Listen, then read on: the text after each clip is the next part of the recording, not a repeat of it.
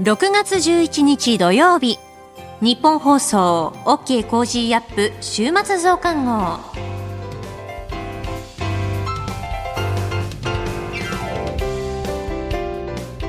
ニッポン放送アナウンサーの新行市佳です。 OK! Cozy up! 週末増刊号。今週の放送でセレクトした聞きどころ今後のニュースの予定。今週の株式市場のまとめと来週の見通しなどを紹介していくプログラムです。番組の後半は Cozy up コメンテーターがゲストと対談するコーナー今月はジャーナリストの佐々木俊尚さんと駐日サンマリノ共和国特命全権大使駐日外交団長のマンリオ・カデロさんです今週もどうかお付き合いください今週取り上げたニュースですが、自由民主党茂木幹事長、参院選公示は6月22日と明言。政府県民割旅行先来月にも全国に拡大へ。4月の景気動向指数横ばいの96.8。政府骨太の方針と新しい資本主義実行計画を閣議決定。日本が国連安保理の非常任理事国に当選。内閣不信任案と細田衆院議長の不信任案がともに否決。外国人観光客の受け入れ2年2ヶ月ぶりに再開。こういったニュースについて取り上げました。今週の聞きどころは、6月8日水曜日に高橋洋一さんに解説していただいた4月の景気動向指数横ばいの96.8というニュース。それでは今週のプレイバック。4月の景気動向指数横ばいの96.8。内閣府が昨日発表した4月の景気動向指数の速報値は景気の現状を示す一致指数が前の月と比べて横ばいの96.8となりました。新型コロナ感染拡大が落ち着いて社会経済活動が正常化しつつあり小売業が堅調。基調判断は景気が拡大局面にある可能性が高いとする改善に据え置きました。ということで、ま、家計のね、消費などはマイナスだとか、実質賃金が4月マイナス等々という数字も合わせて、まあ、そ んなに、だからよくはないですよね。よくはない。よくはないから、うん、こういう時に、あのね、先ほどちょっと言ったけど、呼び水としてね、はい、あの、政府の方でやった方のがいいタイミングなんですけどね、ここをやんないといいチャンスっていうかね、あの、の逃すし、強制貯蓄の爆発って言うんだけど、はい、呼び水やんなかったら無理でしょっていうふうに私は思いますけどね、どうして、これを、あの、自然に出てくると勝手に解釈するのかなっていう思いますけどね。自然になかなか出にくいから、経済がこういうふうに大変になってるんでしょ？というふうに思いますよ。うん。まあ、あの、ヨーロッパ、特にアメリカなどは、この強制貯蓄からの、まあ、ペントアップ需要なんて言いますそれはその前に、すんごい大きな財政出動してるからですよ。ああ。確かに、そうですよね。すごい大きい財政出動すればそうなりますよ。だから、だから呼び水っていうことを私は言うわけ。アメリカのそのなんか、あの、財政出動の話抜きにしてね、はい、結果だけ言っちゃいかんでのでね、やっぱりいろんなプロセスがあって、うん、でもこれはみんな経済理論に基づく話なんですけどね、だからこの時に財政出動すればよろしいでしょう。だから2.7じゃなくてね、点を1個取ったぐらいの大きさにすればよろしいでしょと言ってるだけですけどね。うん、今国会で一応成立した補正予算も確かに2.7兆円。だから点が余計なんだよね、点が余計。点いらないんだよ。うん。そのくらいでよろしいんだよ。うんそうしたら、そうすれば、あのね、さすがの強制、ね、カチコチになったね、はい、あの、なんだよ、消費のマインドの音、なんか冷え込みとかいうのもね、あったかくなるでしょうん。まあ、周りも使っていくということになればと。ね、こういう簡単な話がなかなかできにくい政権ですね、これはね。何もしなくてね。で、まあ、一方でね、あの、輸入価格が高騰しているところがあって、うん、今、全体の物価も上がってるじゃないか、みたいな批判もありますが。輸入価格の、その上とどのくらいかっていうと、2、3割でしょ、はい、多分。うん。だから物価の対する上となんてね。えー、でも、あの、何より、その、エネルギーと食品除くコアコアっていうのが0.8しか上がってないでしょ、はい、えー、上がってないんですよ、あんまり、はっきり言えば。うん,、上がってんのは、だからみんな残りの、あの、なんとかエネルギーとそういうやつばっかりなんですよ。だからそれだと、あの、本当にコストプッシュなんですよね。で、コストプッシュ来たらすぐ転嫁するって言うんだけど、需要がないからなかなか転嫁しづらいからみんな困ってるんじゃないですか。そのためにも転嫁できるように、はい、あの、景気対策をやって GDP ギャップっていうのをね、最終需要を高めるってことで GDP ギャップを埋めればよろしいんですけどね。これすごい簡単な答えですけどね。でもやらないから、なかなかうまくいかないです。うんそんなにやっぱり財政出動したくないですか？したくないからこうなんでしょ？あの、私前のね、安倍さんと菅さんでしたらね、はい、私、大体 GDP ギャップから計算して、このぐらい政府が出ないと大変ですよって言ったのは大体やってましたけどね。うんうんうん、そういう話じゃないんだもん。でも GDP ギャップなんか関係ないって平気で言うんでしょ？おー。うん民間需要が出るからって。出ないでしょって。この数字で出てるけど、あんまり出てないと思いますよ。うん,、まあこれね、将来とか目先どうなるって分かんない時になかなかリスク取ってじゃあお金出すかっていうと、出しづらいですよね。うん、そういう時に政府の方の役割があるんですよ。うん、それさっき言った呼び水ってやつうん。でもそういう普通のこの経済の話ができないっていうか何もしない政権だからこうなのかな。あの、要するにどうしてなのかなと、ちょっと分かってちに分かりにくいですね、こういう状況はね。えー、足元の経済についての話、あの、そうだ、一つ、そのね、呼び水のところで思い出したのが、はい。GoTo キャンペーンってあれもう予算もついてましたよね。そうそう。やんないの？あれ、あれって今止まってんのは政策判断として止まってるだけですよね。よくわかんないけど、いや、何もしないから止まってんじゃないかなって。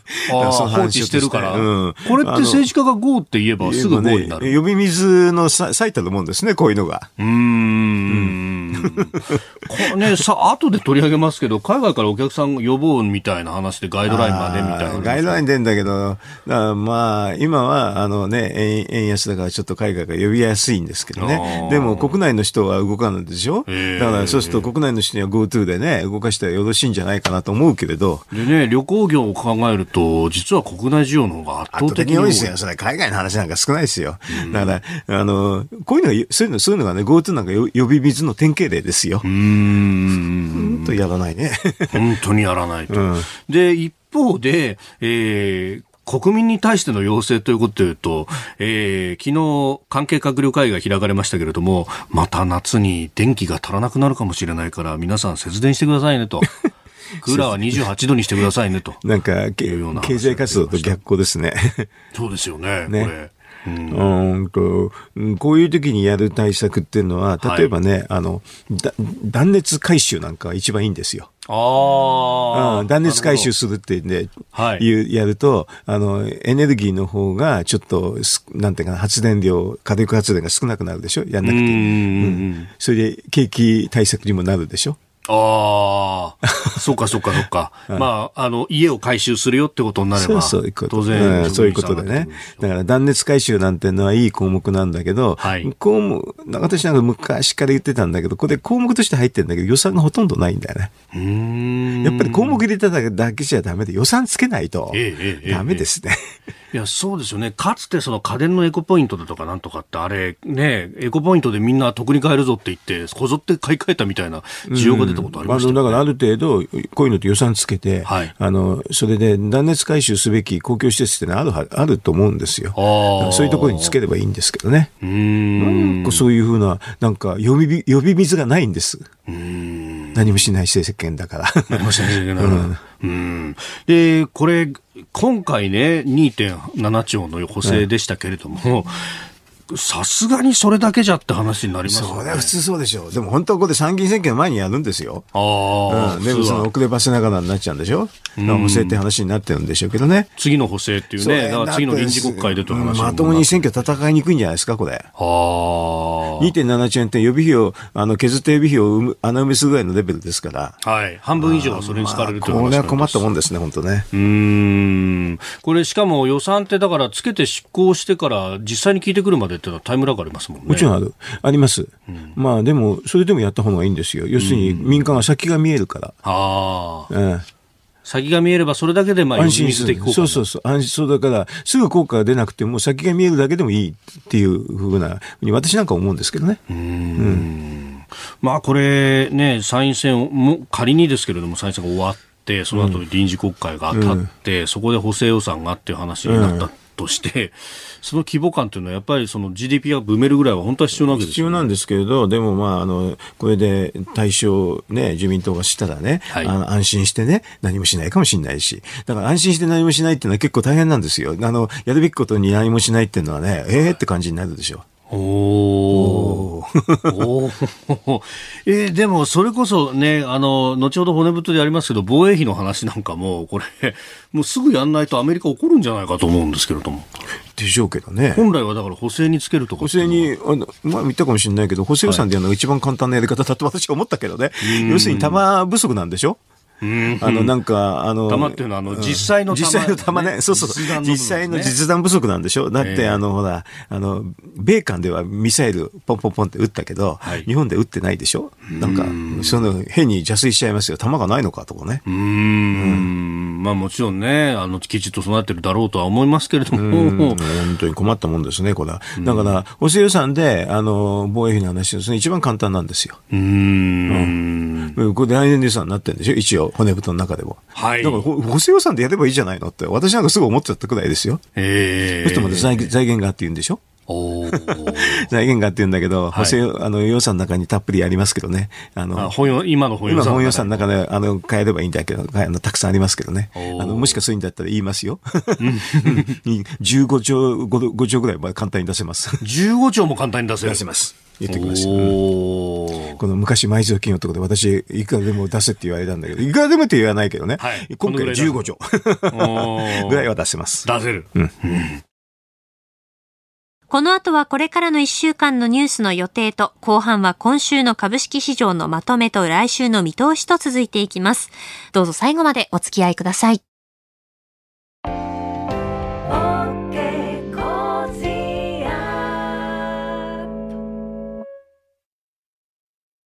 自分よし、相手よし、第三者よし。この三方よしの考え方は、より良い人生を築くための重要な指針です。モラロジー道徳教育財団は、ビジネスリーダーのための経営誌、月刊三方よし経営を発刊。人づくり、SDGs に取り組む企業の皆さんにおすすめの一冊です。お問い合わせいただいた方全員に、月刊三方よし経営の見本誌、さらに小冊子心に残る話ベストセレクションを漏れなくプレゼントしています。詳しくは日本放送のホームページ内のバナーをクリック。創立96年、道徳で人と社会を幸せに。公益財団法人、モラロジー道徳教育財団。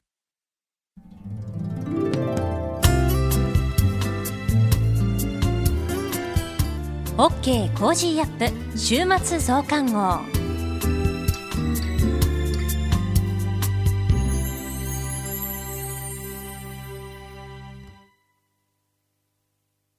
ニッポン放送アナウンサーの新行市佳がお送りしています。OK Cozy up 週末増刊号。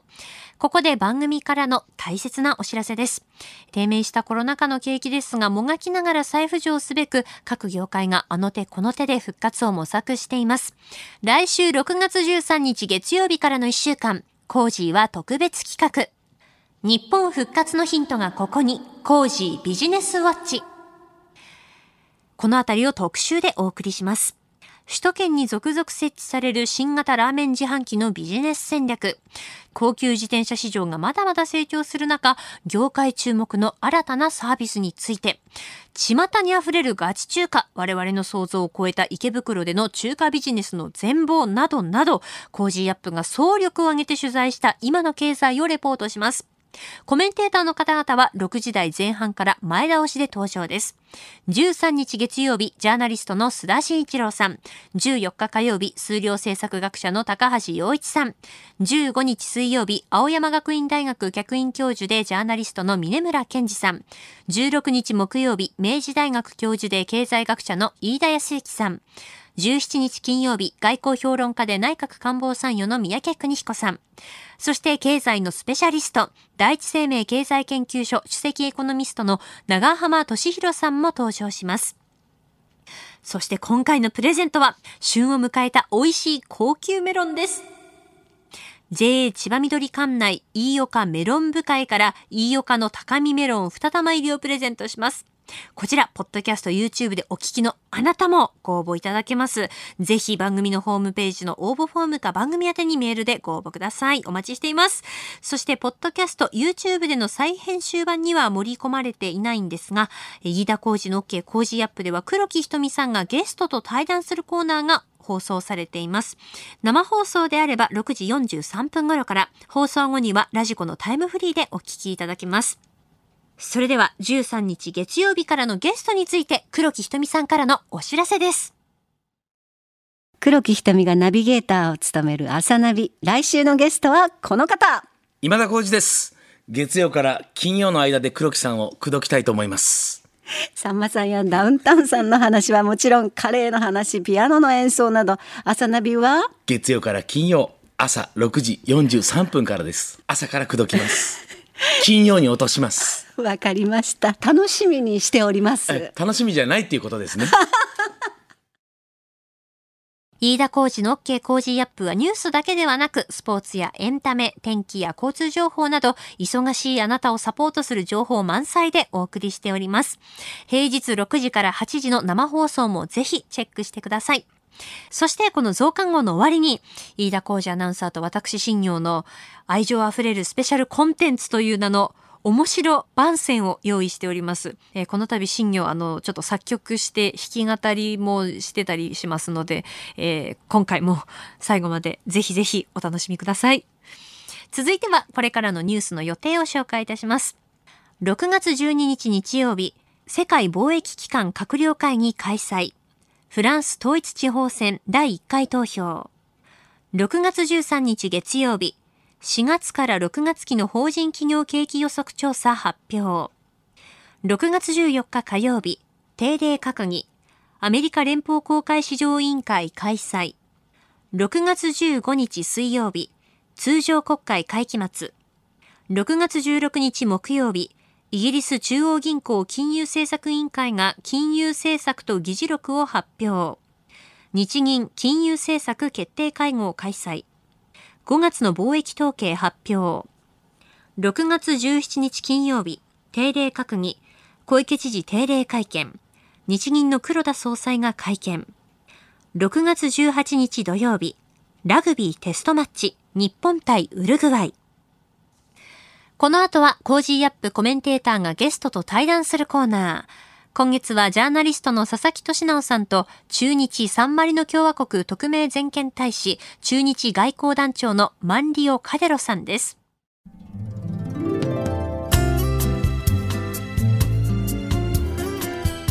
OK Cozy up 週末増刊号。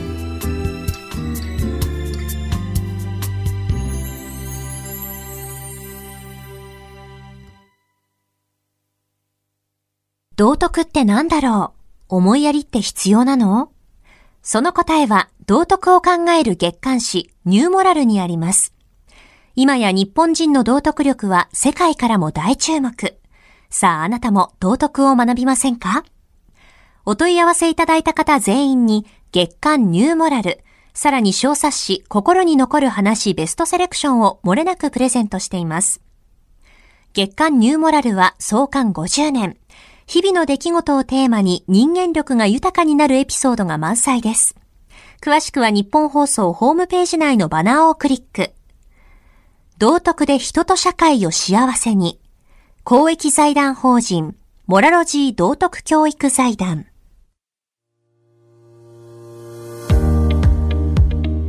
ジャーナリストの佐々木俊直です。この配信は日本や世界を取り巻く様々な課題を掘り下げる対談番組。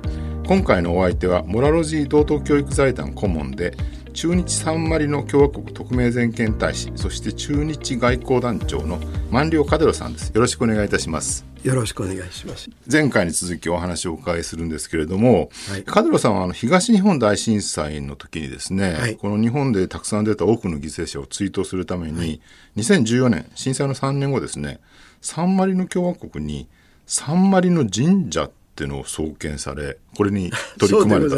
はい、なんか外国に日本の神社があるってすごい不思議な感じがするんですけど。そうですか、あのね逆に良かったと思います。なぜかね、うん、まずが日本国内のキリスト教とかカトリック、プロテスタントがね、もろもろのクリスティアンの教会が北海道から九州と沖縄までがね、何軒があるご存知ですか？教会ですか？どのぐらいあるんだろう、うん、たくさん。992件があるんですよ。1000件近く。そんなにあるんだ。えたくさんありますから、うん、もちろんあってもいいいいと思いますから、うん、ただね私まあ日本長いから、信徒のちょっと勉強少ししました、それでね信徒の宗教よりがね日本人が代表の哲学ですよ。そうですよね。なんかいわゆるキリスト教とかイスラム教という宗教とは違うものですよね。違う宗教あの信徒ね宗教らしいの宗教でもないし、うん、なんか日本人代表の哲学、平和の哲学。我々の心にあるなんかこうそうでございます。みたいなものそれでね平和だけじゃない、うん、信徒の平和と、えー、あとエコエコロジー本当に言葉がねエコロヒア、うん、あのギリシャ語でございます。あエコロジーの語源エコロヒアエコロヒア意味がね、うん、自分の国と庭の守る、自分の国と庭を守る守る。これエコロヒア。ただね、うんうん、日本人がね、えー、このあのエコのエコロヒア、えー、もう縄文時代でもう分かってたんですよ。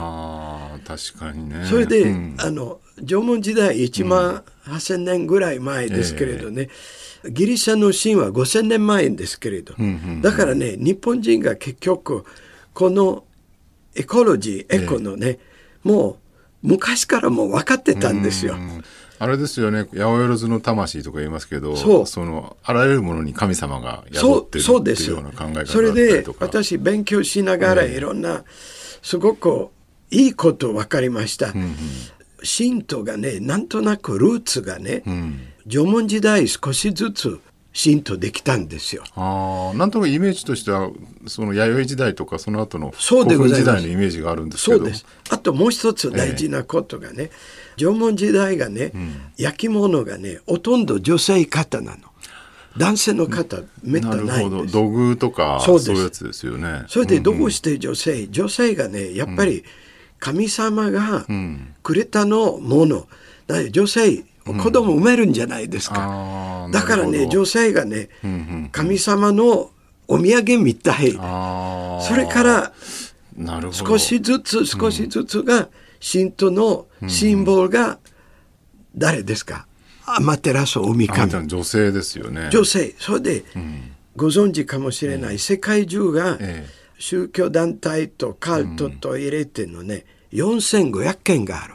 宗教が。そう宗教宗教とカルト。大きい小さいのある、うん、世界中4500、うん。うん、けどみんなねシンボル男性なんです言われてみればそうですよね。日本だけが女性、だから私すごい気に入ったこれは。すごい変わってるんですね。いや変わってるじゃない、ね、すごい論理的、意味あるなぜか女性なければ我々生まれない、そうですよね。それで男性寂しい。すべ、ての根源は女性にあるわけだから。女性なければ男性がね、えーうんうん、寂しいだけじゃない、えー、働かない。なるほど。だからね、えー、とっても信徒がねあの合理的と論理的中心にしてしかもいろんなものに神様が宿ってるってんでエコロジーでこうね、はい、自然を大事にしてそうです。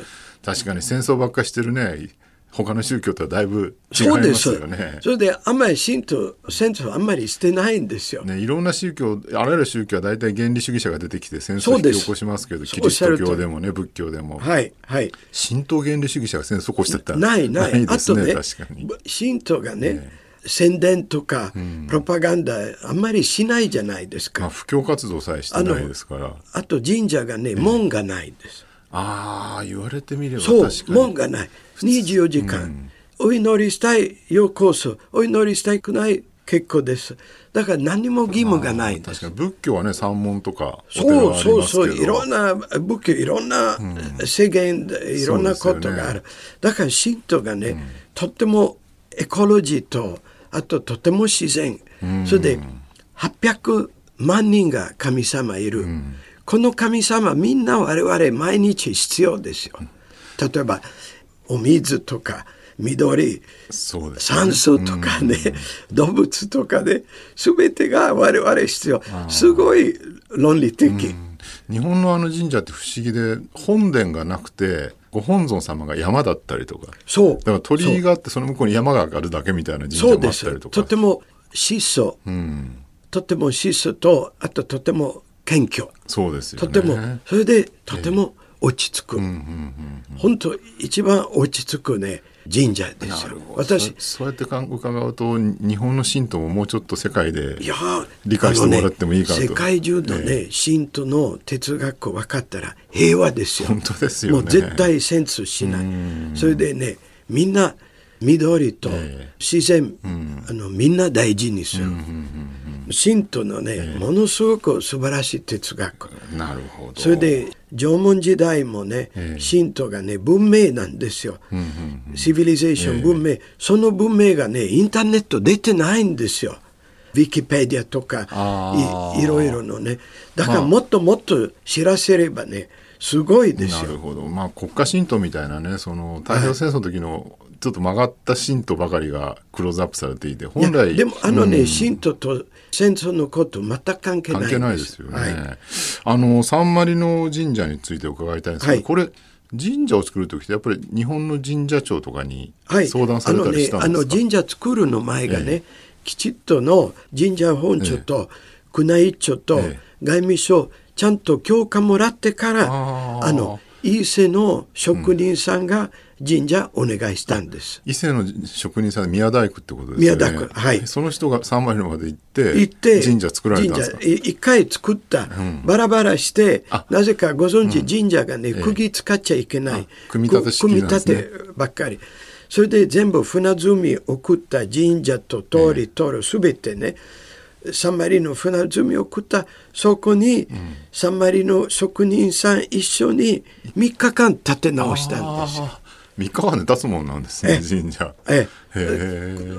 お互い言葉通じないけどうまくいったんです。その神社作りたいって言った時日本のその神社本庁とかどんな反応だったんですか？いや田中総長、ええ。あの神社本庁と、いや大使もしそういう気持ちがあればど,、どうぞなるほど。やってください。べ別に我々何も反対できませんから、とても優しいです。そうなんですね、はい。やっぱり来るものを拒まずで、はい。あんまりそういうなんか閉鎖的な雰囲気ははい何もないんですね、日本のあとね道っていうのは。もう一つ大きな理由がある、えヨーロッパがね、ええ。住んでいらっしゃるのヨーロッパ全体のえ日本の方が56万850人ぐらい。ヨーロッパに住んでる日本人の数。いる、うんうん。それでね、え神社一つもないんですよ。確かに。お参りしようと思っても行くとこそないうでね。ですすよ。初詣それで私思ったがね、日本がね、992教会のいろいろある、なんでね、神社が神道すごい古い宗教か哲学とかね、平和の哲学、一つもない、もったいない。なぜかヨーロッパ、お寺結構ありますから。なるほど。確かに寺はありますよね。お寺あるしけど神社どこもない。だからね神社作るべきと前から考え日た本人もヨーロッパに日本人も初詣に行けるわけですね。そうですよ。それでサンマリノいい場所、なぜかサンマリノがね、えヨーロッパの中一番古い国、だから最初の神社作るとても意味あるんですよ。なるほど。あのサンマリノの人たちは日本の神社ができてどういう感想なんですか？喜んだ。喜んだ。喜んだ、う何者最初わからなかった。わかんないですよ。何作ってんだただねっていう。日本人の評判いいですよ、ヨーロッパ全体、それで日本のものヨーロッパのね、ほとんどあるの。食べ物でも、ファストフードまであるのね、場所によって。だからね何がヨーロッパなかった？神社だけですよ。日本ブームってずっと続いていてずっと日本の続いてる。食べ物とかねアニメとかいろんなものがヨーロッパでも受けられてるすごくねあとねサマリのメンゼな国がね、一番売り上げ多いのね日本製です。なるほど。どうして日本製、ええアフターサービスがあるから物壊れたら直せるし。そういうの大事なんですそう。ねそれで日本の会社がね、もしアフターサービスがないの輸出してくれないんですよ。なるあそういうとても真面目。真面目日本だけですよこれ。お金に目をくらんで輸出しないんですね。そうです。だからみんなね、阪神が安くないですよ。けどね、ものによってがね、日本のものが、日本よりサンマリノの方が安い。なるほど。なぜかね、メンズなんですよ。消費税がないんです消費税かかんないから。はい。はい、なるほど。じゃあ向こうに住んで。サンマリノヨーロッパ連合のメンバーございませんから、独立して。で、日本製のものを買って神社でお参りしてるのはなかなか楽しそうですね。そう、だからね、よくね、うん、観光客ね、年間が300万人ですよ、うん、サンマリノ。結構、人口100倍ぐらいの。ああ、3万ちょっとの人口に対してそ。それでみんなね、買い物も来るんですよ。なるほどね。ね日本のものも安いし。そうです。なぜかヨーロッパがね、特にイタリアがね、消費税35%です。高いですね。3倍の3倍のゼロ。ゼロなるほどね。行ってみたいですね、それは。ぜひいらっしゃい。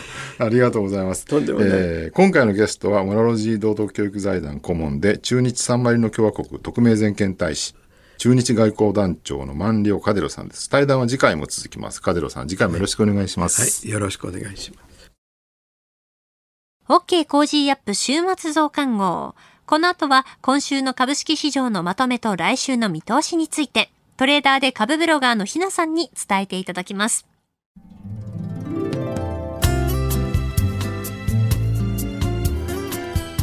OK Cozy up 週末増刊号。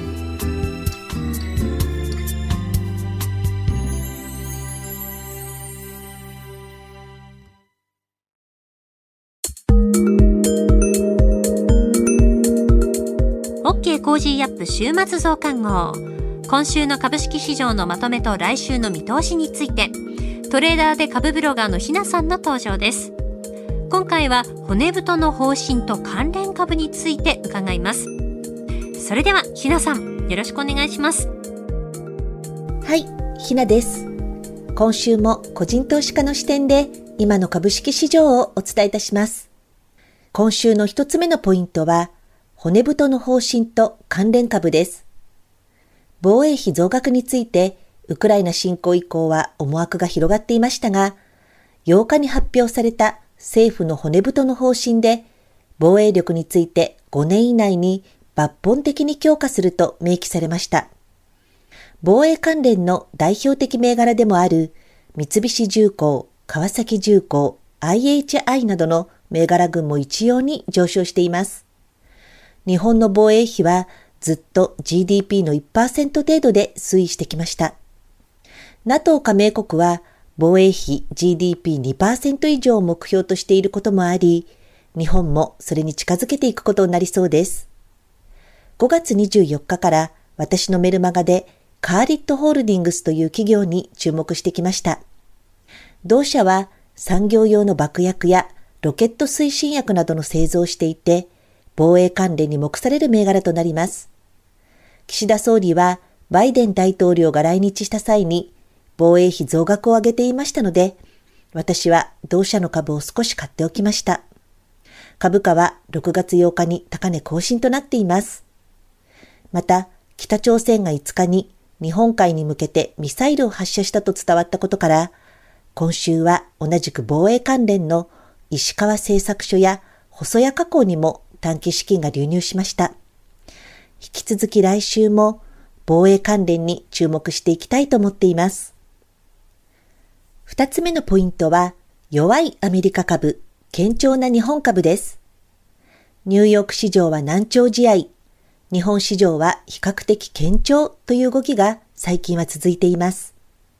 アメリカ株が下がれば日本も下がるというのが、ここ何十年も続いた市場の特色でしたが、アメリカ株と日本株のこのところの値動きは、これに当てはまらない動きが続いています。アメリカ株が伸びない中、日本株が比較的堅調な理由として一番大きいのは、日本とアメリカの金融当局の姿勢の差かなと思っています。日本は金融緩和継続、アメリカは金融引き締め中により金利がどんどん上昇していますので、株式に対する魅力は下がっていくことになります。世界中が金利を上げている中、日本は低金利を貫いています。低金利の下では株式へ資金が流入することが多くなります。この両者の差で日本株に資金が流れ込み、アメリカは株式市場からお金が逃げているという見方は一つできそうです。アメリカが下がれば日本も下がるというのがずっと続いてきましたので、アメリカ株難聴の中ではなかなか日本株を大きく買い越しするというのは難しいものです。買えないと思っている時こそ買いなのかもしれませんね。来週のポイントは CPI と物価高です。今週一番の関心事は10日発表のアメリカの消費者物価指数 CPI でした。この CPI が上昇すればインフレ懸念となり金融の一段の引き締め懸念が高まります。消費者物価指数を平たく言うとみんなが買うものの価格がどのぐらい変化したかということです。アメリカはこの消費者物価指数がどんどん伸びて、5月は前年比で8%以上の上昇となっています。そして皆様もご存知の通り、日本でも様々な物品の値上げが話題になっています。コロナ禍からの回復による需要増、ウクライナ侵攻に伴うエネルギーコスト高や原材料となる鉱物など価格の上昇、中国上海のロックダウンによる物流の停滞、このような様々な要因が重なり、世界中で物の価格が上がっています。CPI が高い位置にとどまるようなら、インフレを抑え込む必要が高まります。アメリカの金融当局は、このインフレを抑え込むために金利を上げていく必要が出てきます。そして、金利が上がれば株式市場にとってはネガティブな材料となります。10日の CPI の動向から来週の市場がどのように反応するか慎重に見ていきたいと思っています。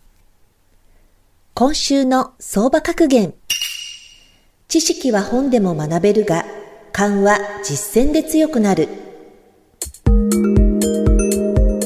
専門書などで知識を増やすことはできますが、やはり実際に投資をしてみて初めてわかることも多く、最終的には経験による感覚に頼る面が大きいという教えです。習うより慣れろという言葉と同じく、人に教えてもらうよりも何度もやってみた方が上達するという格言です。以上、ひながお伝えしました。トレーダーで株ブロガーのひなさんに今週の株式市場のまとめと来週の見通しについて伺いました。ひなの株ブログではおすすめの銘柄、株の話や投資情報などを発信しています。ぜひこちらもチェックしてみてください。あなたと一緒に作るニュース番組、ニッポン放送飯田浩司の OK Cozy up。平日月曜日から金曜日朝6時から8時までの生放送でお届けしています。ぜひ FM 放送、AM 放送はもちろん、ラジコやラジコのタイムフリーでもお楽しみください。OK Cozy up 週末増刊号。ここまでのお相手はニッポン放送アナウンサーの新行市佳でした。ドッコラショッピング飯田浩司です。新行市佳です。さあ皆さん、今日は皆さんにとってとっておきの番組のお知らせです。メモのご用意を。忙しい平日の朝、最新のニュースをチェックして、詳しい解説も聞けたらな。そんな番組ないかな。そう思ったことありますよね。実はあるんです。ええー、安心ブランド。日本放送、有楽町のラジオ局なんですけど、ええ、ここが作っているラジオ番組、飯田浩二の OK 工事アップです。でもお高いんでしょ？なんと、今なら無料無料でお聞きいただけます。えー、面倒な登録などは一切ありません。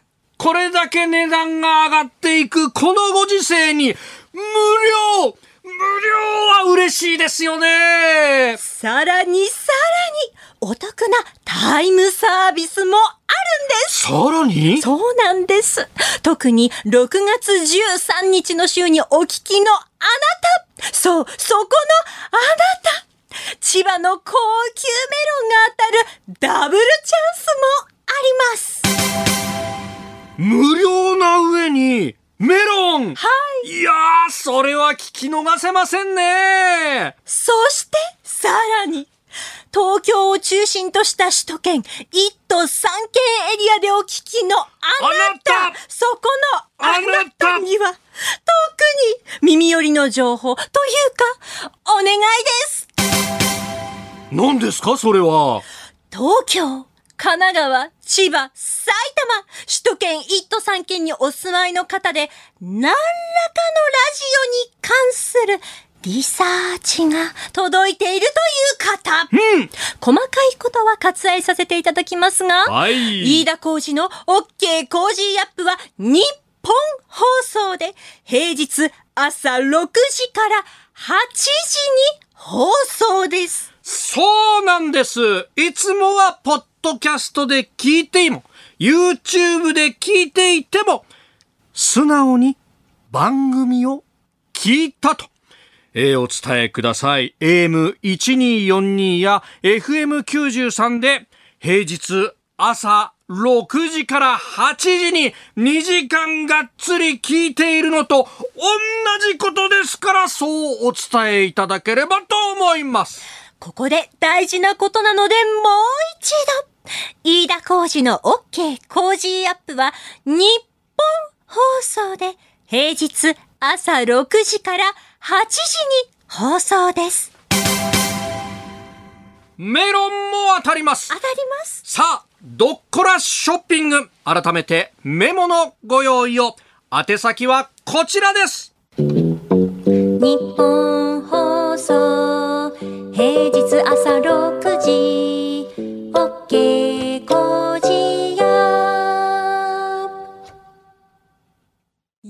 しくお願いします。